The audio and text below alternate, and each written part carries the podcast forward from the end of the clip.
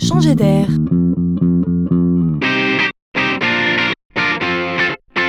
La chronique de Laurent Collen.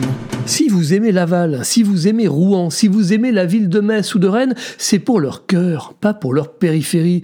Et pourtant, pour plein de raisons, ce sont dans les zones commerciales en dehors des villes que le commerce s'intensifie au détriment des centres-villes. C'est triste, mais pas nouveau. Avec la concurrence du commerce en ligne en plus, ça grince. C'est un sujet qui paraît parfois insoluble. L'enjeu, c'est bien l'attractivité. Comment faire pour multiplier les raisons de venir en ville ou de s'y installer quand on est commerçant Alors, il y a bien cette petite idée.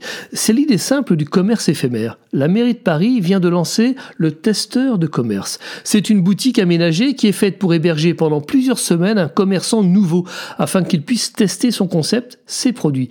Pas de bail de 3 ans, juste une location pour quelques semaines. Le risque est donc mesuré et les premiers résultats sont probants.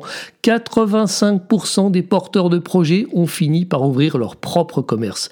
Et la liste d'attente ne fait que grandir. C'est peut-être bien le commerce du futur en centre-ville qui se dévoile ici.